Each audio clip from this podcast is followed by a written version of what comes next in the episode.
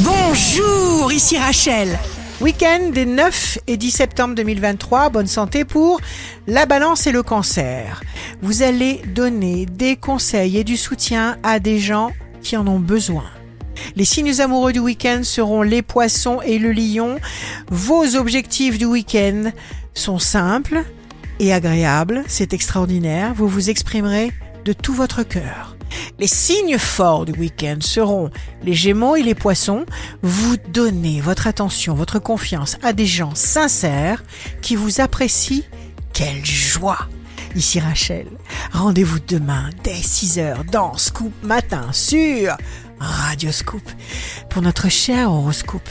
On se quitte avec le Love Astro de ce soir vendredi 8 septembre avec la balance. Le baiser est un tour délicieux conçu par la nature pour couper la parole quand les mots sont superflus.